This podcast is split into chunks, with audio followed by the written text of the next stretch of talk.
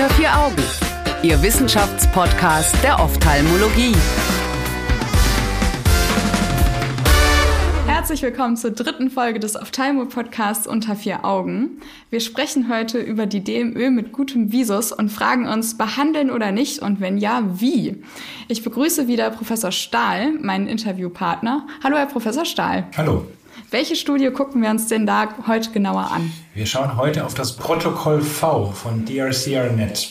Mhm. Das DRCR-Net ist ja eine Vereinigung amerikanischer Retinologen, die akademisch, klinisch unterwegs sind und gesagt haben, wir machen gemeinsam Studien. Und die haben eine mhm. ganze Reihe von sehr guten Studien zur diabetischen Retinopathie herausgebracht. Und die haben einfach angefangen, ihre Studien mit Protokollen zu benennen. Die erste Studie war Protokoll A, dann kam Protokoll B und so weiter. Und wir sind jetzt eben bei Protokoll V angekommen. Das ist ja schon ein Stückchen weiter. Man sollte aber trotzdem an der Stelle sagen, es ist trotzdem ziemlich interessant, was rausgekommen ist. Also es ist jetzt nicht einfach nur ein Buchstabe, es ist wirklich spannend. Genau. Würden Sie ein bisschen uns einführen, was denn da eigentlich untersucht wurde? Also die Kollegen haben sich eine ganz interessante Frage gestellt. Die haben gesagt, naja, wir behandeln ja alle das DMÖ, seit es die Zulassungsstudien für verschiedene Anti-VEGF-Medikamente gab, ganz viel mit IVOM, manchmal auch mit Laser. Aber die Einschlusskriterien in die Zulassungsstudien, die waren immer DMÖ mit Visus bis einschließlich 0,6. Jetzt sitzt aber ja in Ihrer Praxis oder in Ihrer Klinik häufiger mal ein Patient mit Diabetes vor Ihnen, der hat auch ein Makulaödem, was Sie im OCT sehen können, der hat aber Visus 0,8 oder sogar 1,0. Und was machen Sie jetzt? Tja, das ist die Frage, die die sich gestellt haben. Wen haben die sich denn da angeguckt und wie viele waren es denn? Also die haben das recht groß aufgezogen. Die haben über zwei Jahre lang an über 90 Zentren 700 Patienten rekrutiert. Okay. Und die hatten alle eben mindestens Visus 0,8, aber ein diabetisches Makulaödem. Und äh, dann haben sie das gemacht, was, was wir uns eben gerade auch gefragt haben. Sie haben gefragt, ja. ja, was ist denn jetzt die beste Empfehlung für die? Weil eigentlich nach den Zulassungsstudien können wir nicht gehen, weil da waren diese Patienten gar nicht drin. Natürlich nimmt man an, bei denen wird Anti-VEGF-Medikament auch wirken, hat ja bei Visus 0,6 auch gewirkt. Die Frage ist ja aber eher, brauchen die das überhaupt? Und deshalb haben sie die Patienten in drei Arme eingeteilt. Ein Arm bekam ein Anti-VEGF-Medikament, Aflibercept in dem Fall. Der zweite Arm bekam eine fokale oder Grid-Lasertherapie für das Makulaödem. Und der dritte Arm, der bekam gar nichts, außer regelmäßigen Kontrollen. Und dann haben sie sich über zwei Jahre angeschaut, wie diese drei Arme sich entwickeln. Bei den vielen Patienten kann ich mir vorstellen, dass es auch wirklich valide ist, was da rausgekommen ist. Nur kurz für die Leute, die die Studie wirklich lesen möchten, nicht verwirren lassen. Es wird von 2020 gesprochen. Das ist einfach ein anderes System und nicht von 80 Prozent wie hier in Deutschland.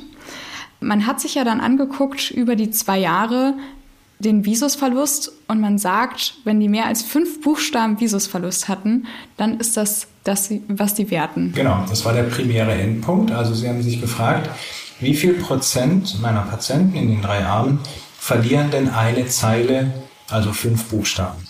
Und mhm. das war der primäre Endpunkt quasi der Studie.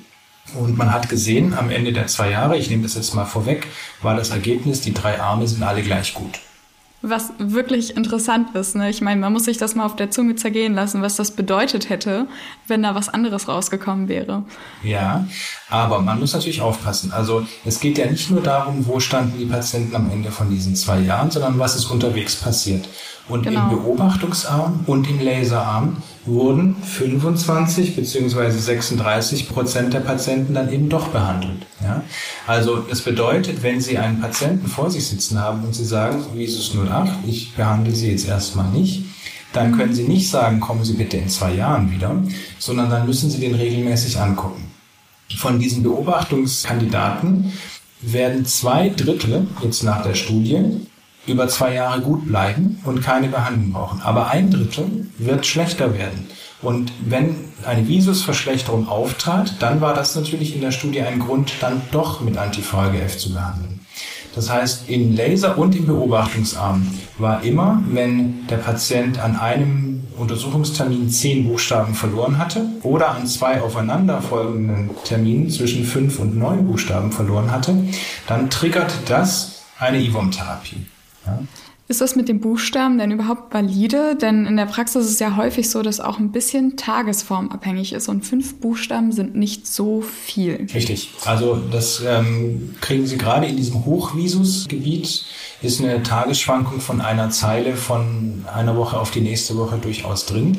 Deshalb ja auch dieses Kriterium, was ich gerade gesagt hatte. Also um eine Behandlung auszulösen, Innerhalb dieser zwei Jahre musste der Visus schon an einem Termin um zwei Zeilen abfallen oder an zwei aufeinanderfolgenden Terminen abgefallen sein, um genau diese Tagesschwankungen nicht abzukriegen. Weil sonst kann es genauso, wie Sie gesagt haben, passieren, der hatte einfach einen schlechten Tag und schubs mhm. landet er aus dem Beobachtungsarm dann doch im IVOM-Arm, nur weil er gerade einen schlechten Tag gehabt hatte. Aber das haben die Kollegen eigentlich ganz gut gemacht. Die haben eben gesagt, um das zu vermeiden, sagen wir, nein, äh, Injektion erst dann, wenn zwei Zeilen, also zehn Buchstaben Verlust oder fünf bis neun Zeilen an zwei aufeinanderfolgenden Terminen. Dadurch ist das ganz gut abgesichert worden. Und die Wahrscheinlichkeit, dass man einfach zwei schlechte Tage hintereinander hat, die ist dann auch nicht mehr so hoch. Also das ist dann wirklich valide. ja, die zwei Tage sind ja auch nicht ähm, Montag und Dienstag derselben Woche, sondern dazwischen liegt ja dann auch ja. wieder eine gewisse Zeit. Ja, okay, gut. Was hätte das denn jetzt bedeutet, wenn da was anderes rausgekommen wäre? Wenn da was anderes rausgekommen wäre, im Sinne von beispielsweise der IBOM-Arm wäre viel besser gewesen als die beiden anderen, dann hätte das bedeutet, dass Sie Patienten mit gutem Visus eher behandeln sollten. Und das ist ja auch gar nicht so abwegig, weil wir haben ja andere Erkrankungen, da behandeln wir bei sehr gutem Visus. Wenn Sie einen Patienten mit aktiver feuchter Makuladegeneration vor sich sitzen haben und der sieht 1,25, dann müssen Sie den behandeln. Dann können Sie nicht warten, bis es langsam schlechter wird, weil das wird schlechter werden und das wird auch zu einem gewissen Grad irreversibel schlechter werden. Da haben Sie keine Zeit zu warten, bis die Visusverschlechterung eintritt. Aber die Studie zeigt ja genau den Unterschied zwischen dem DMÖ und der feuchten Makuladegeneration. Feuchte Makuladegeneration mit Visus 1.0 bitte behandeln. DMÖ mit Visus 1.0 bitte mit dem Patienten besprechen, wie sie es machen wollen und ihm anbieten, kann man auch kontrollieren, muss man aber auch kontrollieren. Es kann schlechter werden und dann sollte man nicht warten, natürlich nicht warten, bis sich ein chronisches Makulaödem mit strukturellen Veränderungen ausgebildet hat, sondern dann, wenn die Visusverschlechterung eintritt, muss man auch behandeln. Aber Sie haben ja ganz viele Patienten, die haben guten Visus, ein bisschen Ödem und vielleicht einen nicht ganz optimal eingestellten Diabetes. Mit denen können Sie natürlich auch sprechen und sagen, passen Sie mal auf, wir sehen hier schon Netzhautveränderungen, die kommen von Ihrem Zucker. Da können Sie was tun. Sie haben ein HbA1c von 10, das ist nicht ganz optimal. Und Viele Patienten schaffen es tatsächlich auch durch Optimierung ihrer Blutzuckereinstellung, dann vielleicht motiviert durch den Augenarzt, der ihnen gesagt hat, mhm. da fängt gerade was an bei ihnen, den Zucker besser einzustellen und das, sie können dem Ödem manchmal zugucken, wie es dann auch besser wird. Okay. Und bei der Blutdruckeinstellung, wie ist es da? Hat es dann auch einen Effekt darauf? Ja, das gehört ja bei den Diabetespatienten zusammen. Also Blutdruck, genau. auch die Blutfettwerte spielen eine Rolle. Da gibt es mhm. auch relativ gute Daten zu, dass also auch die Einstellung der Blutfettwerte einen Einfluss auf die diabetische Retinopathie haben kann. Das spielt da alles zusammen. Und über solche Faktoren kann man bei den Patienten mit dem guten Visus reden und sagen, also hier können Sie vielleicht diese ja doch invasive IVOM-Therapie aufschieben oder vielleicht auch gar nicht benötigen. Weil das muss man ja bei allen diesen Berechnungen auch sagen. Also eine IVOM-Therapie bei einem gut sehenden Auge, bei dem es nicht unbedingt nötig ist, stellt ja erstens einen gewissen Aufwand dar, gewisse Kosten fürs Gesundheitssystem dar, aber natürlich genau. auch ein gewisses Risiko für das Patientenauge, auch wenn das Risiko pro Injektion gesehen natürlich gering ist. Es ist nicht null. Genau. Was hätte das denn jetzt zum Beispiel bedeutet für die ganzen Entwicklungsländer und auch die Länder, in denen jetzt Diabetes immer mehr zum Thema wird? Organisatorisch ist Diabetes ja jetzt schon in Praxen ein ziemliches Problem geworden. Ja, also ich glaube, das DNÖ mit gutem Visus ist wahrscheinlich schon eher ein Problem der entwickelten Länder. In Entwicklungsländern haben sie, glaube ich, ganz andere Probleme, die den Visus betreffen. Das ist die nicht operierte Katarakt, das sind immer noch Infektionskrankheiten. Also ich glaube, hier sprechen wir ja schon über ein Thema, was relevant ist in Ländern mit wirklich gutem bis sehr gutem Gesundheitssystem, dass das überhaupt ein, ja, ein, ein Thema ist, was Patienten zum Arzt treibt oder auch in die Behandlung treibt.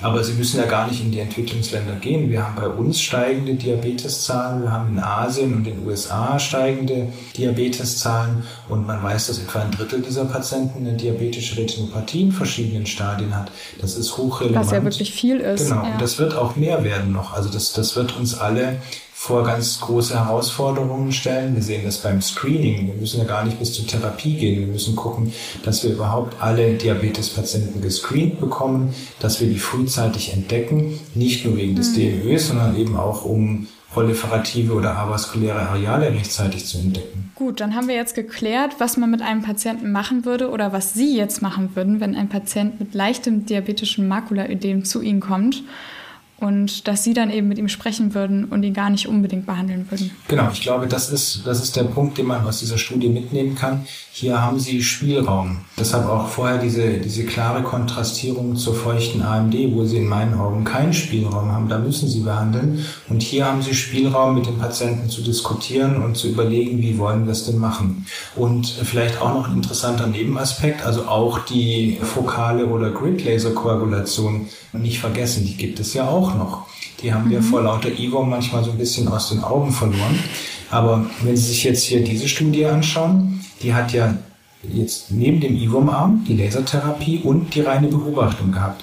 Und in der reinen Beobachtungsgruppe wurden 36 Prozent der Patienten behandlungsbedürftig mit IVOM und im mhm. Laserarm nur 26 Prozent. Also da war auch ein kleiner Unterschied von 10 Prozent zwischen gar nichts tun oder fokale Laserbehandlung.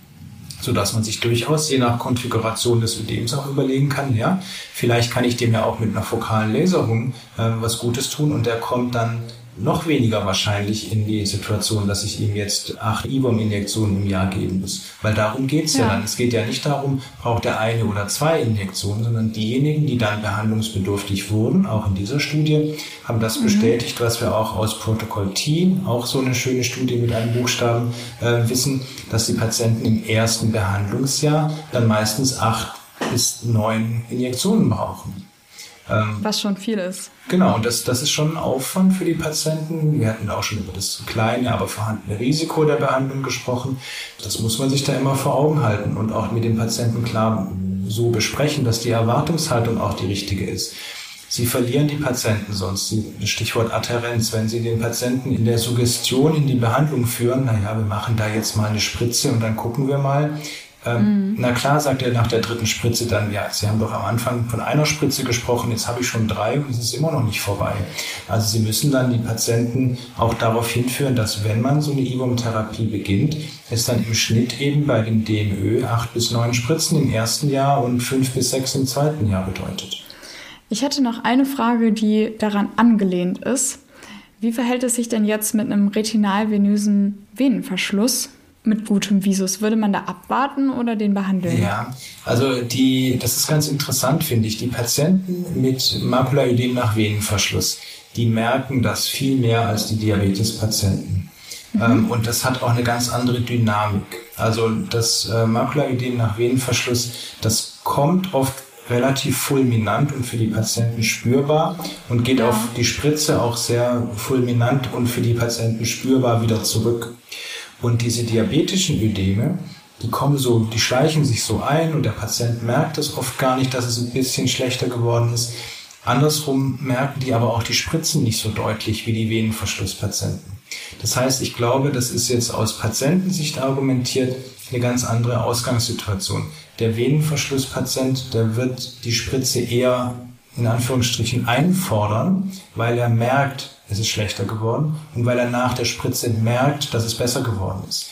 Und der DMÖ-Patient, der merkt weder die Verschlechterung so eindeutig oft und er merkt auch die Verbesserung, zumindest auf die ersten ein, zwei oder drei Spritzen nicht so stark, wie es der Venenverschlusspatient merkt. Okay. Herr Professor Stahl hat diese Studie, also das Wissen um die Ergebnisse, jetzt Ihr alltägliches klinisches Handeln bei einem leichten Makulaödem verändert? Ja, ich fühle mich mit der Studie sicherer, den Patienten mhm. mit dem DMÖ und gutem Visus zu sagen, wir spritzen jetzt nicht sofort, sondern wir gucken mal, an welchen Schrauben wir vielleicht sonst noch drehen können. Stichwort Diabeteseinstellung, ja. Einstellung kardiovaskulärer Risikofaktoren. Vielleicht auch Überlegung, ob man eine fokale oder Grid-Laser-Koagulation machen kann. Aber gleichzeitig, andersrum argumentiert, weiß man mit der Studie auch, Patienten, die schlechter werden, und das sind immerhin ein Drittel in zwei Jahren, die muss man mhm. rechtzeitig erkennen und dann behandeln. Also bitte nicht ganz von der Leine lassen, sondern dann eben sagen, okay, wir gucken uns das an, wir kontrollieren das aber und wenn es schlechter wird, dann auch nicht zögern, die Behandlung anzufangen. Okay, wunderbar. Das sind doch wunderbare Schlussworte. Herr Professor Stahl, ich danke Ihnen wieder für Ihre Zeit. Danke auch den Zuhörern fürs Einschalten und unserem Sponsor Bayer für die Unterstützung in diesem Themenmonat. Alle Studien zu diesem Thema finden Sie wie immer auf unserer Homepage unter vieraugen.org. Die vierte und letzte Folge zum Thema Netzhaut dreht sich auch wieder um die diabetische Retinopathie, diesmal aber in Bezug auf die Früherkennung mittels künstlicher Intelligenz. Wir freuen uns, wenn Sie wieder einschalten. Bis dahin eine gute Zeit. Tschüss. Unter vier Augen. Eine Produktion der CareCom GmbH unter der Leitung von Prof. Dr. Alireza Mirshahi und Tobias Kesting.